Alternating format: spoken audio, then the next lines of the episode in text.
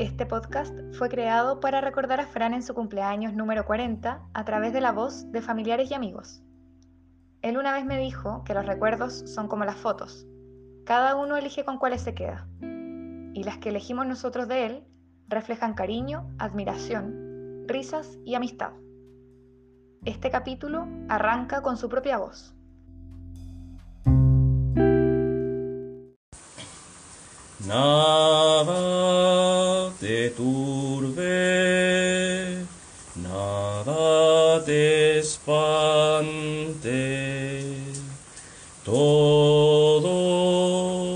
Pasa, Dios no se muda, la paciencia todo lo alcanza.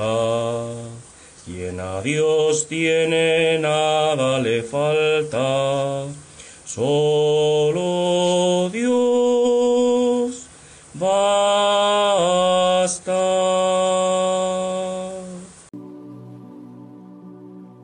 Fran siempre fue una muy buena persona, siempre estaba dispuesto a ayudar a quien lo necesitara. Y tenemos muchos lindos recuerdos con él. Yo recuerdo cuando me invitaba a mí y a las primas a tomar algo en su casita en Rapel, o cuando me llevaba a ver las estrellas. También recuerdo cuando me dio mi primera comunión, y somos muy afortunados de tener lindos recuerdos con él y recordarlo siempre de una forma muy especial en nuestro corazón. Eh, un día estábamos celebrando el aniversario de la Capilla Sagrado Corazón y obviamente siempre acá en la población misa y mesa. Entonces después de la Eucaristía tuvimos un lindo compartir, comiendo cosas ricas, la tortita, qué sé yo, y después no cuesta nada para que se arme el bailoteo. Y en eso estábamos bailando, bailando ahí, y de repente se me acerca este seminarista muy compuestito del pontificio, ¿cierto? Y me dice, oiga padre, me sacaron a bailar. Estaba un poco complicado en realidad el pancho, porque como en el seminario a veces nos, prohíben bailar, digamos. Entonces me dice, ¿y qué dice usted, padre? Que si yo todo podría, no podría bailar. Que Yo le dije, mírame, pues yo que estaba bailando desatado, que sé yo, entretenido con todas las viejitas. Y el Pancho se puso a bailar con las chiquillas, con las abuelitas, con todo el mundo. Cuento corto, después cada vez que teníamos alguna celebración en la comunidad, adivinen, el primero que sacaban a bailar y que armaba la fiesta, el pirinol ahí, era nuestro Panchito, que se iba alegrando siempre la fiesta, qué sé yo, feliz y toda la gente ahí feliz de, pelucear con él y, pasarlo muy requete bien. Qué curioso que, que, a uno le mandan seminaristas como Francisco para que uno los forme, pero en realidad uno es tanto lo que aprende y tanto lo que aprendí de Francisco que como seminarista y después como sacerdote tenía este tremendo corazón de pastor, tan cariñoso con toda la gente, tan cercano, tan sencillo. Para mí significó compañía, cariño, amor y sobre todo familia. Con él me sentía en calma, muy acompañado. Era una sensación de paz que se sentía muy bien al estar a su lado. Soy Gustavo Brown, el peinadito, amigo de Francisco desde prekinder. No sabría decir cuándo partió mi amistad con Renco. Desde que tengo recuerdos, siempre estuvo ahí, presente. Siempre parte eh, importante en cada momento de mi vida. Más que un amigo, yo diría que fue como un hermano, esos hermanos confidentes y partners, con el que uno siempre podía confiar. Desde muy chico creamos costumbres y tradiciones. La primera de ellas fue invitarnos a almorzar para los cumpleaños. Partimos con unas pizzas y fuimos sofisticando la tradición en la medida que crecíamos y podíamos costear mejores experiencias. Una vez hicimos un recorrido culinario por el centro de Santiago.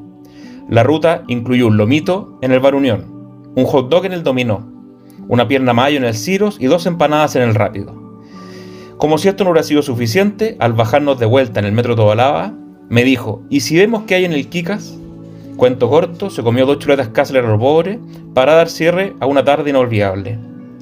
A los pocos años, y viendo que la escalada del presupuesto aumentaba, cambiamos los restaurantes por una invitación a la casa, con siesta incluida para digerir tantas cosas suculentas, preparaciones y sus correspondientes mostos. Siguiendo con su compañía en los momentos importantes, tuve la suerte de que participara en mi postura argolla, estuvo en el altar en mi matrimonio y también pudo estar en el bautizo de mis dos hijas mayores. De vuelta con nuestras tradiciones, la segunda era visitarnos en las múltiples ciudades donde me tocó vivir, Punta Arenas, Concepción y La Serena, donde la llegada de Renco casi coincidía con la del camión de la mudanza. Fue el único que nos acompañó en todas estas aventuras. Además, en varias de estas visitas llegaba con uno que otro amigo curita o seminarista amigo, con los cuales hasta hoy tengo la suerte de mantener amistad y contacto. Sin duda las semanas en que nos visitaba comía más y mejor. Con la distancia geográfica nació una tercera tradición, hablar sagradamente todos los domingos por la tarde. De esta forma logramos mantenernos muy al corriente y actualizados de lo que estaba viviendo cada uno. Esta tradición duró años y nos permitió mantener la cercanía incluso cuando se fue a vivir a Roma. La diferencia ahora nunca fue un impedimento. Un amigo, hermano y confidente, quien siempre tenía la palabra y la forma correcta de decir las cosas para hacernos mejores personas. Hasta hoy, de manera muy frecuente, oigo un puta que es bruto o un no soy idiota, oiga, que sin duda son sus formas de seguir comunicándose conmigo. No puedo cerrar este audio sin antes mencionar y agradecer la gran familia que hay detrás de Fran. Mi tocayo, el abuelito, doña Isabel, la Isa, la Sol, la Bea y Gustavo, el padrino. Todos ellos son parte integral de esta gran historia de amistad. Como se habrán dado cuenta, una amistad como la del gordo perdura más allá de la vida misma.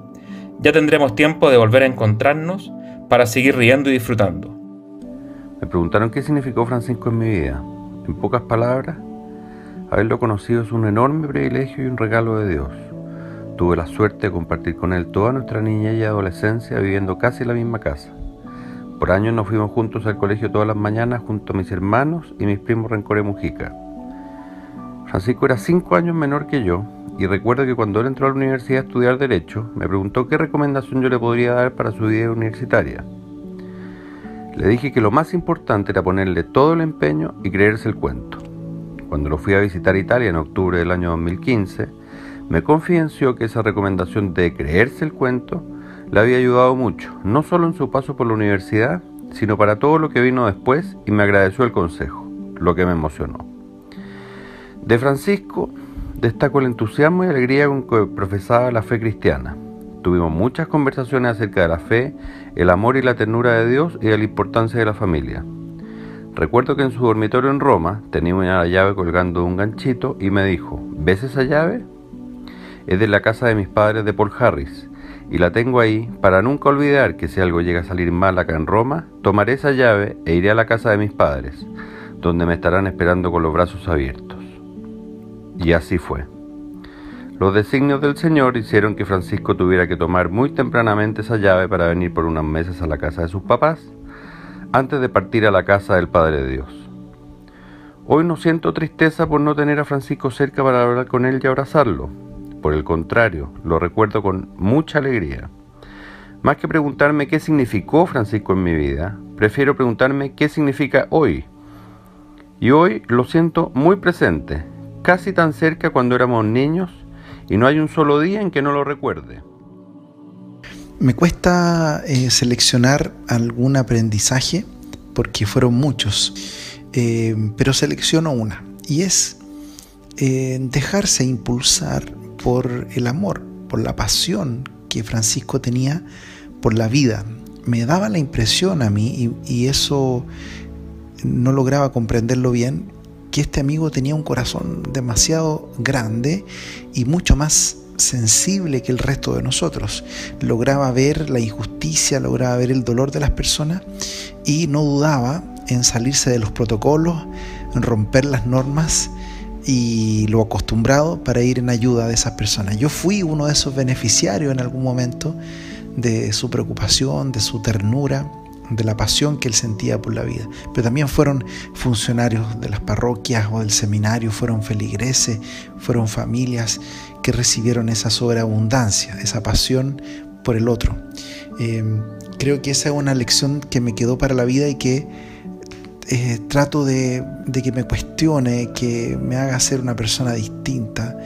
Eh, no quedarme con lo que se me ha solicitado, no quedarme con lo que me corresponde por mi rol, sino que ir más allá. Eh, Francisco es de ese tipo de personas que nos marcan por eso, porque salen de la norma, porque su caridad, el amor que ha puesto Jesús en su corazón y que lo fue, se le fue mostrando desde niño en su familia y en sus vivencias, lo impulsa a ir más allá.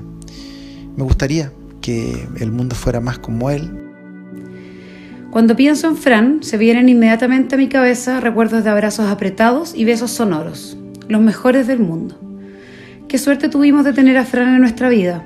Qué rico fue aprender de él la maravilla de agradecer lo simple de la vida, que es a la vez lo mejor de esta. No puedo dejar de recordar cómo se sentía estar con Fran. Pueden haber sido vacaciones en Algarrobo, riéndonos en la cocina, pueden haber sido días conversando en el pasto en rapel, o incluso los últimos días echados de la mano en su cama. Fran siempre te hacía sentir que ese momento era el más importante, que no había nada mejor que estar juntos y que podíamos hablar sin límite. Nunca voy a olvidar cuando Fran volvió de Roma. Me abrazó y me dio las gracias porque habíamos mantenido el contacto por WhatsApp cuando él estaba lejos. No deja de impresionarme la libertad y profundidad con la que Fran comunicaba sus sentimientos podía hacer que cosas tan simples como unos mensajes tuvieran un valor infinito y eso simplemente llenaba el corazón de los que lo rodeamos. Podría hablar horas de la gratitud y recuerdos que nos dejó Fran, tanto a mí como a mis hermanos, e incluso a Juan Pablo, que siempre recuerda sus almuerzos con el curita en el ancla, donde además de comer como chancho, filosofaban de lo lindo. Solo me queda decir que lo he hecho tanto de menos, pero sin duda, Fran vive entre nosotros y su recuerdo solo trae alegría y ternura a nuestra vida. Feliz cumpleaños a mi querido Fran. Eh, pasado tan rápido estos años desde la Pascua del Guatón que parece que no fuera real su partida física. Solo les puedo contar que lo siento tremendamente presente, eh, como si estuviera aquí con nosotros. No hay día en que la verdad es que no, no me acuerdo del Guatón. Con Francisco crecimos juntos y creo que desde que tengo conciencia fuimos amigos. Eh, nos tocó hacer nuestra amistad desde una ingenua infancia hasta la adultez, pasando por una adolescencia llena de aventuras y búsquedas de, destino, cada uno eligiendo el camino que Dios nos tenía preparado. Eh, son muchas las anécdotas que les podría contar, pero la primera que se me viene a la memoria es cuando estábamos algo así como en segundo básico y el guatón relataba sus primeras andanzas por el Algarrobo Ah, me contaba que ahí tenía sus secretos, pasando por un auto que él mismo manejaba. Por supuesto, yo algo más ingenuo escuchaba con asombro cada uno de sus relatos. Ah, bueno, sin duda Guatón era un, gran cuentacuentos. Eh, bueno, un par de años más tarde me tocó conocer sus lugares, ah, esos inolvidables cumpleaños, conocimos los rincones del Garro y a toda su familia. Ya en la, en la adolescencia, creo que estábamos primero medio se nos encomendó a representar a toda la familia Rencoré en el matrimonio Manolo. Nos preparamos como debía ser, por supuesto, tenía un peinado que no podía fallar, ¿ah? eh, para llegar lo más presentable a esta gala. ¿Ah? Éramos los invitados de honor, al menos así nos, nos lo hicieron sentir. ¿ah? Estuvimos en la mesa de honor, con tratos adultos, partiendo por una tinaja piscosa, pues todavía me acuerdo, bailando con los invitados y por supuesto chofer a la casa de vuelta. que con el guatón todo era con intensidad, entrega y profesionalismo. ¿ah? Como cuando fuimos a trabajar a la tienda que mi familia tenía en Rancagua, el guatón totalmente entregado su rol de vendedor de zapatos se inmolaba en cada cruzada por cerrar una venta para esta sofisticada clientela de la región de O'Higgins. Eh, los años pasaban y al parecer estábamos destinados a seguir teniendo estas aventuras especiales. ¿ah? Como imposible olvidar esa noche en que nos convertimos en artistas. Nuevamente, teníamos que llegar presentables al escenario, nos debíamos a nuestra fanaticada, preparar nuestra vestimenta, la música y la coreografía. Por supuesto, nuestra manager, la tía Isabel, se encargó de arengarnos. Creo que estos son momentos eh, en la vida que recurro cuando necesito acordarme de un instante feliz. Quizás una de las últimas aventuras fue nuestro viaje a Lima junto a Francisco y Marcos Allende, una especie de retiro espiritual gastronómico, un tour por los mejores restaurantes de Lima con el broche de oro del paseo de parapente de Francisco. Eh, la verdad es que el guatón no, no, pudo ver pasar esa oportunidad, nos dijo que por favor no le contáramos a sus papás. Pero yo la verdad es que estaba más preocupado que el parapente se despegara, cosa que logró sin que no me diera un esfuerzo espectacular del instructor. ¿ah? Inolvidable ver ese aterrizaje ya de vuelta después de haber sobrevolado los barrancos de Lima. Con el guatón nos unía una amistad a prueba del tiempo, con él no se podían tener secretos, Tenía una habilidad especial para detectar cualquier intento por disimular una inquietud o intentar ocultar algo. Con él, eh, la verdad es que no podía tener conversaciones abiertas, dejando todo arriba de la mesa. No había espacio para secretos y lo mismo convertía nuestras conversaciones en espacio donde uno de verdad podía exponer con libertad los más íntimos sentimientos y preocupaciones. Como se echan de menos esas conversaciones en el pub del curita. Esa amistad profunda con Francisco nos motivó con la María Ignacia a elegir al guatón padrino Manuel, el menor de nuestros niños. Hasta el día de hoy rezamos con Manuel y le pregunto por quién quiere pedir y nos falta el guatón es un raso. Lo conoció poco, pero lo tiene muy presente y como dice Manuel, que el guatón rencorés se mejore pronto. Al terminar este saludo, quería agradecer por haber sido parte de la vida del guatón y les agradezco especialmente por haberme dejado ser parte de esto. Sin duda Francisco el reflejo de su maravillosa familia. Panchito, hoy con gusto me toca hablar de ti. Y lo quiero hacer en presente, porque cada momento segundo del día es como si estuvieras con nosotros. Además me resulta simple, tal como es tu esencia, porque eres una persona transparente, de pensamiento sólido, convicciones claras y con un horizonte sin fin. Te conozco de niño, desde ese día que fui por primera vez a tu casa a robarme a tu hermana mayor y que no te pareció muy bien porque me entrevistaste como un juez. Desde ese momento nos ha tocado compartir grandes momentos, conversaciones, almuerzos, contemplar atardeceres, incluso vivir un terremoto y ayudar con un granito a reconstruir la casa de campo. Con el tiempo armar la iglesia de rapel, esa que visualizaste desde el primer momento en un lugar de la casa donde se guardaban unos botes. Muchas veces te ayudé a cargar el flotante, ese bote moloso que te llevaba a través del agua tranquila y a veces turbulenta, siempre acompañado de alguien de la familia que gozabas capitaneando y a veces cantando. Hoy es el día de felicitarte por todos tus logros y enseñanzas, de entrega a los demás de tener el tiempo para llevar una palabra de aliento al más desposeído, un grito de esperanza al que no tiene que comer o golpear al que lo tiene todo y no se da cuenta de sus tesoros. Es el momento de gratitud y de admiración por la huella que has marcado en la vida de tus cercanos y de los que buscan una mano en que aferrarse. Es el día de rezar nosotros por ti de darte un abrazo, extender una mano fuerte y apretada, como la que agarrabas al Cristo roto. El día para aprender de tu generosidad y dar un poco al que está angustiado estirando su mano vacía. También admirar tu alegría y gratitud que sientes cuando llegas a tu refugio en Rapel, ese que tu papá te armó en el pesebre, tal como, como un verdadero hijo de Dios, con ese cariño infinito del Padre al Hijo.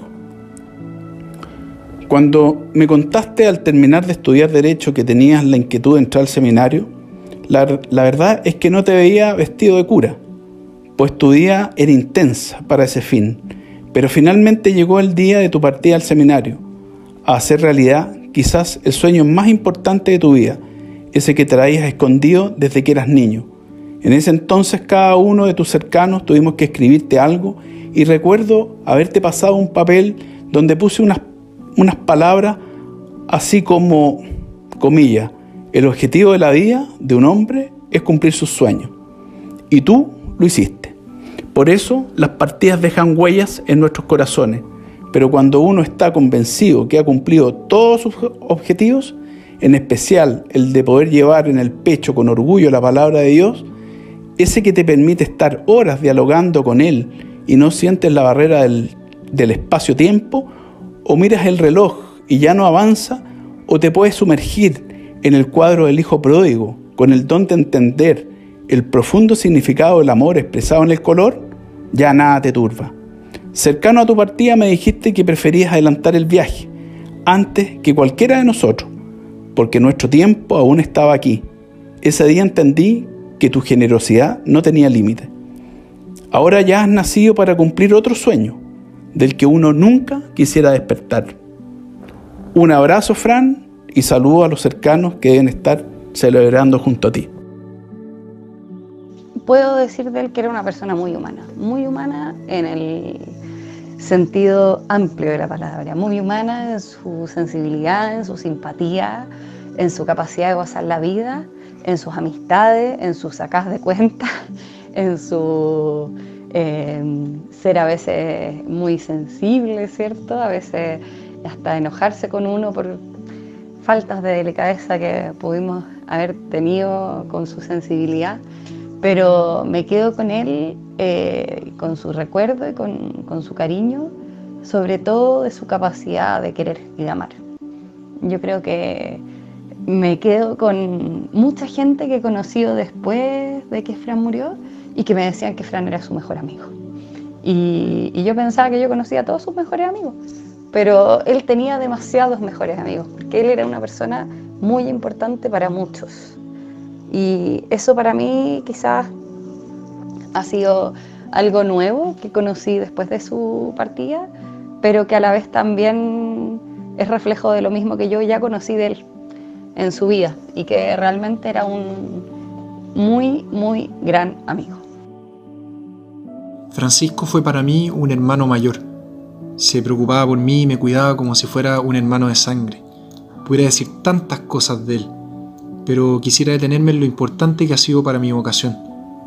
De algún modo, aunque lo digo con temor y temblor, he sentido que Fran me ha pasado su testimonio, el bastón de la posta, testimonio de un sacerdocio obsesionado con la misericordia, con la ternura del Padre y la compasión del buen samaritano, sacerdocio del enamorado que corre para abrazar la cruz de Jesús. En cierta manera, me siento llamado a seguir ese sacerdocio, a tomar el testimonio y seguir la carrera. Para mí, el testimonio sacerdotal de Francisco, vivido incluso en la clínica como enfermo que compadecía y se ofrecía por sus otros hermanos enfermos, me ayudó a decidirme vocacionalmente con más fuerza, en un tiempo en que me sentía llamado, pero donde mi decisión vocacional estaba débil, su entrega total me empujó a querer entregarme y a dar un paso decidido hacia adelante. Fran siempre creyó en mi vocación, incluso cuando yo estaba perplejo por toda la situación de la iglesia. De hecho, fue la primera persona que me regaló un ornamento sacerdotal, que fueron un juego de estolas antes de partir a Roma. Y cuando me la regaló me dijo, no te sientas obligado por este regalo, si te incomoda puedo darte otra cosa, pero yo creo que vas, vas a ser cura. Después de su muerte fue muy emocionante saber también que Fran me había dejado su cáliz, que fue una muestra, inmensa de cariño y de que en verdad creía en mi vocación. Esa misma tarde, al rezar las vísperas, salió ese salmo que dice, ¿Cómo pagaré el Señor todo el bien que me ha hecho? Alzaré la copa de la salvación invocando su nombre. Con el apoyo de Fran desde el cielo quiero levantar el cáliz como curita ofreciendo la entrega de Jesús para salvación del mundo entero, tomando su testimonio para seguir la carrera. Cuando empezaron las clases, eh, a mí me empezaron a costar un poco los estudios porque había estudiado computación tres años, después me dediqué solo a trabajar, poco me gustaba leer y, Francisco se dio cuenta de mi sufrimiento, entre comillas, ¿no? porque yo además me gustaba mucho la música, tocar la guitarra, cantar, y no era que desperdiciara el tiempo, sino que era mi forma de hacer oración. Entonces, eh, de las pocas personas que se dieron cuenta fue Francisco, y él me dijo, yo te voy a ayudar a estudiar, te voy a enseñar a estudiar. Eh, había terminado recién eh, la carrera para ser abogado en la universidad, entonces, listo, empezó a ayudarme y con mucha disciplina, eh, y repitiendo todos los días el acto en sí de sentarse a estudiar y leer y preguntar y comprender y, se preocupó. Y creo que de alguna manera Dios me habló a través de, esta amistad. Entonces eran muchas las cosas que nos unían y nuestras conversaciones en la micro para ir los días sábados a pastoral desde la Florida Maipú eran muy interesantes. Un poco de estudio, también un poco de la opinión personal y siempre voy a guardar en mi corazón que me decía, ¿cómo será el paraíso cuando lleguemos al cielo? De las pocas personas con las que yo podía hablar del cielo. Y Francisco me decía, yo me lo imagino como una piscina llena de erizos, porque era fanática, fanático de los erizos, ¿no? Yo le decía, entonces lo mío será una piscina llena de palta, no sé. Y eran conversaciones de lo más inocente desde la fe, desde este balbuceo teológico que, que comenzábamos a sentir en el corazón, pero sin duda que para mí han guardado un tesoro en mi corazón. Nunca olvidaré, al poco tiempo de irse Jorge, una tarde en Rapel, sentados los dos en el pasto, hablando largo sobre Jorge y su partida. Me dejó una sensación de calma que solo él lograba. Además del último almuerzo, con él que fue emocionante. Son dos ocasiones que tengo muy grabadas, aparte de tantos lindos momentos pasados con todos ustedes. Para mí, Fran es una compañía que siento habitualmente, y sé que tanto él como Jorge me han escuchado siempre. Mis peticiones y agradecimientos. Podría decir que tanto en mi vida personal como pastoral influyó demasiado, en especial en la manera de conocer y ver a Dios como un Padre amoroso. Y Fran sabía poner esto muy bien en práctica, haciendo sentir a cada persona como única. Ante los problemas siempre tenía salida única. Recuerdo que en una discusión con otra persona, para que yo no le respondiera mal, él me detuvo y me dijo, Chomper, el enemigo es hermano, por eso se le perdona y ama. Siempre con una respuesta para todo. Hasta el día de hoy sigue apartando en mi vida con cada cosa que me enseñó, cada conversación, cada momento que compartimos, que lo atesoro en mi corazón y tengo la certeza que desde el cielo no descansa intercediendo por todos nosotros. Fran siempre fue alguien muy cercano, bondadoso, era una persona muy especial, eh, de la que yo de la que yo estoy orgulloso de haber sido sobrino y de haber podido compartir diferentes momentos con él, ya sea jugando a ping pong, ya sea cuando chico, jugando con, con sus cosas de Star Wars, viendo películas de Star Wars con él. Gracias a él probablemente soy fanático.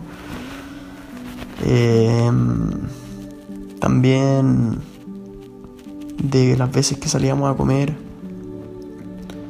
siempre indirectamente o directamente él me hacía ver que estaba ahí, que para cualquier cosa en la que yo quisiera comentarle, él estaría ahí para escucharme y para darme un consejo.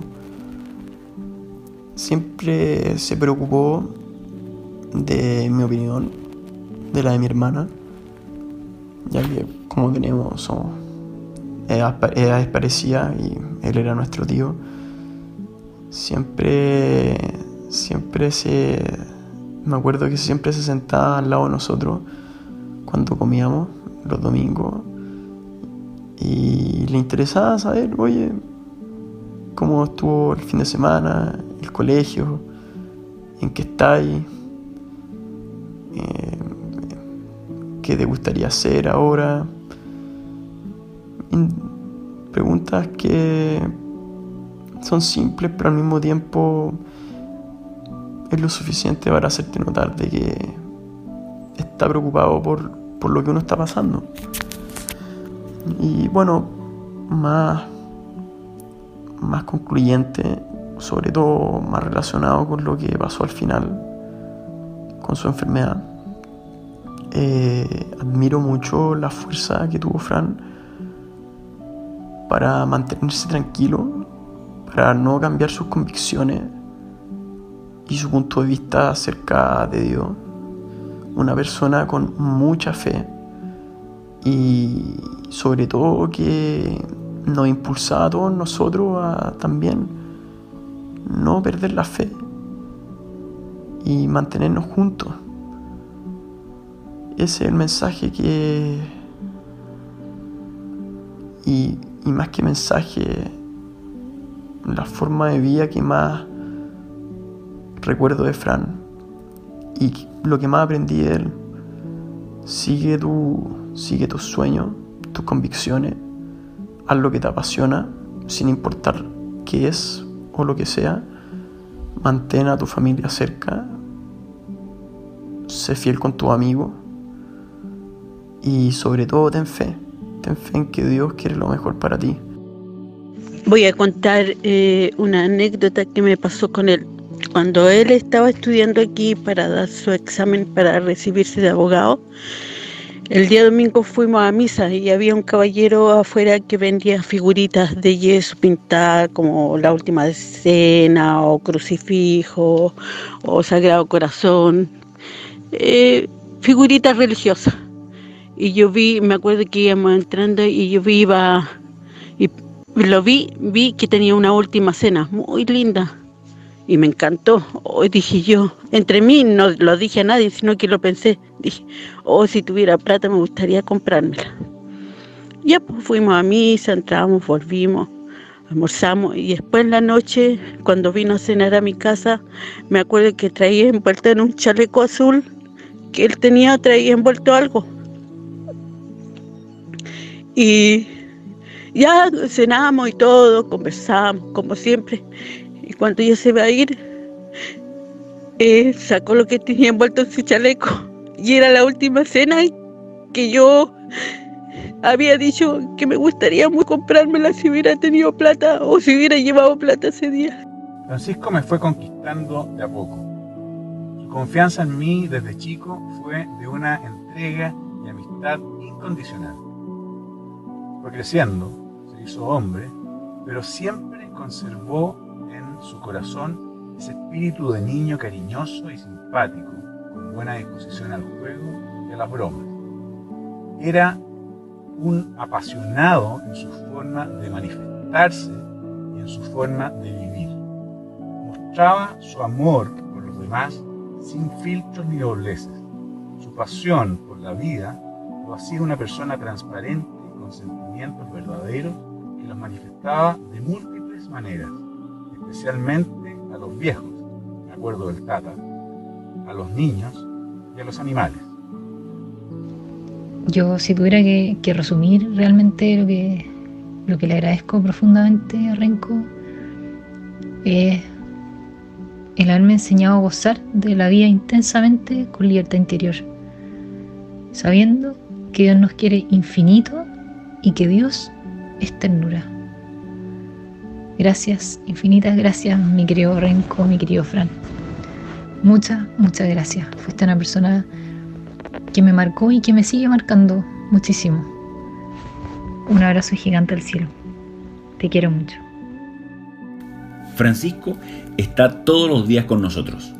Nos acompaña y nos cuida en todos nuestros recuerdos, en nuestras ganas de compartir con él cada momento. Para mí, Francisco llenó un espacio muy importante en mi vida. Cuando niños, por diferentes razones terminamos en un trío de primos. Golosos niños, Francisco, Felipe y yo. Siempre nos juntábamos en las visitas a la casa del Tata, donde muy probablemente conseguiríamos, además de una linda conversación, un vaso de Coca-Cola. Mismo espíritu que nos acompañó incluso en las visitas a la clínica alemana cuando el Tata Álvaro tuvo que estar allá. Como tres mosqueteros nos reuníamos y juntos conseguíamos algunas monedas y de ahí directo a comprar cualquier galleta, bebida o dulce a la cafetería que estuviera abierta. Recuerdo mucho un cumpleaños de Francisco, calculo que cerca de los 13 años, en que decidió como regalo pasar un fin de semana en la parcela junto a alguno de sus amigos. Suerte la mía, que dentro de estos estaba también yo, su primo Andrés. Gustavo y la María Isabel se preocuparon, además de acarrearnos y alojarnos en Algarrobo, tenernos un programa de actividades, ricas comidas y juegos muy entretenidos. Imagínense a Gustavo haciendo de animador, encargado de premios del bingo, líder de excursiones por la parcela, etc. Y por otro lado, la chicuela preparándonos hot dogs, dulces y tortas. El sueño de cualquier niño. Por supuesto, Francisco y sus amigos gozábamos. Como ven, el regalo para Francisco era siempre compartir. Así Francisco siempre siguió preocupado por quienes lo rodeaban. Su atención conmigo y la José, mi señora, fue permanente. Cómo estábamos, cómo iban nuestros planes matrimoniales, nuestra vida, etc. Cuando uno quería acompañarlo, por ejemplo, en su despedida antes de partir a Roma, o incluso en su enfermedad y regreso a Chile, cuando, cuando quisimos ver qué necesitaba él, terminábamos recibiendo mucho más de parte de él, más cariño, preocupación y oraciones. Así son mis recuerdos con Francisco, llenos de generosidad y gozo de cada momento, su entrega y fe en la vida que nos demostró cada instante y hasta el último día, siempre dispuesto a compartir y ayudar al otro. Bueno, de Francisco tengo muy buenos recuerdos desde chico. Eh, me acuerdo que, bueno, yo iba para la casa, ¿no es cierto?, de, Francisco. Francisco en ese tiempo también iba donde los Tata cuando vivían en Chesterton. Y, yo iba ahí y mis amigos eran sus amigos, jugábamos a la pelota, jugábamos a Atari, me acuerdo. A veces venían los primos, a veces venía la Carolita y, y no sé, pues, saltábamos arriba de las camas, me acuerdo, y jugábamos. Éramos éramos chicos y, y lo pasábamos bien así jugando. Tengo muchos recuerdos, eh, sobre todo de la niñez, cuando estábamos ahí eh, en Chesterton. Me acuerdo siempre de de chico, de chico, y después me hago el ejercicio de acordarme, de pensar en él más bien en esta época de pandemia, que él de- donde estuviera, ya fuera en Roma o aquí en, en, en Santiago Maipú, estaría ayudando a la gente que más lo necesita, sin duda. Eh, colaborando a esas familias que, que se han quedado sin trabajo, que no tienen para qué comer, que no tienen que comer, más bien dicho. Él estaría ahí colaborando, ayudando, dando todo de sí para apoyar a esa familia, haciendo todo tipo de campañas y, y recorriendo todas esas casas para, para socorrer a toda esa familia. Sin duda sentimos, eh, sentimos digo, porque yo y mis hijos sentimos un, un orgullo enorme haber conocido a Francisco, para mí que haya sido mi primo, mi compadre, padrino de mi Isidora.